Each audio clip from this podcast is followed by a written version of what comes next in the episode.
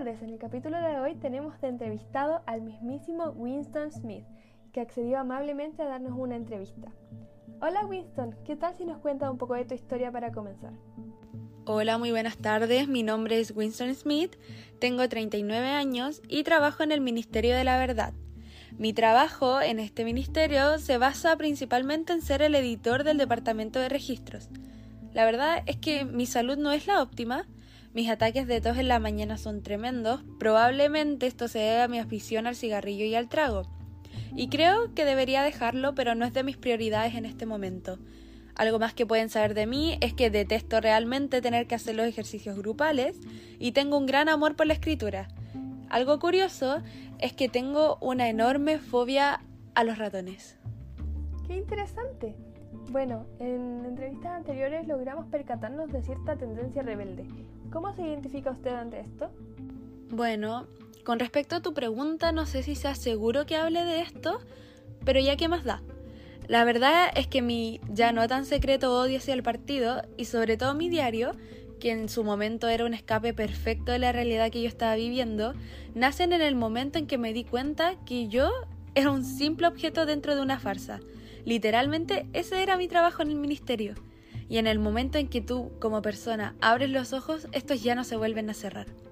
Claramente la aparición de otras personas en mi vida fueron una parte clave de la formación de este nuevo pensamiento que yo estaba adoptando, pero creo que ya está bastante claro que me identifico como un antisistema. Me gustaría detenerme con algo que usted mencionó finalizando su respuesta. ¿A qué se refiere con la aparición de nuevas personas? Sabía que se detendría en ese detalle. Es claro que la aparición de la hermandad en mi vida fue un impulso fundamental en mi actuar, pero lo que realmente me motivó, o quien me motivó mejor dicho, fue Julia.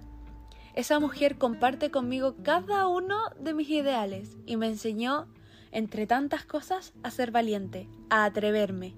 En ella encontré una mente gemela. Bueno, hasta ese fatídico día.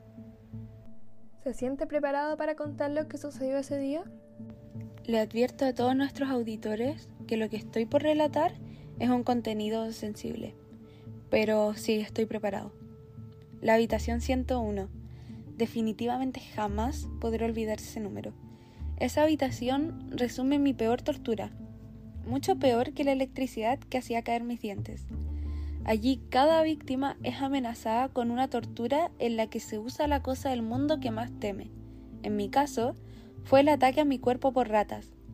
En esta clase de torturas, cada víctima puede evitar pasar por esto solo traicionando los últimos vínculos humanos que nos queden y admitiendo claramente la supremacía del partido y del Estado. Finalmente, ellos buscan doblegar nuestra humanidad.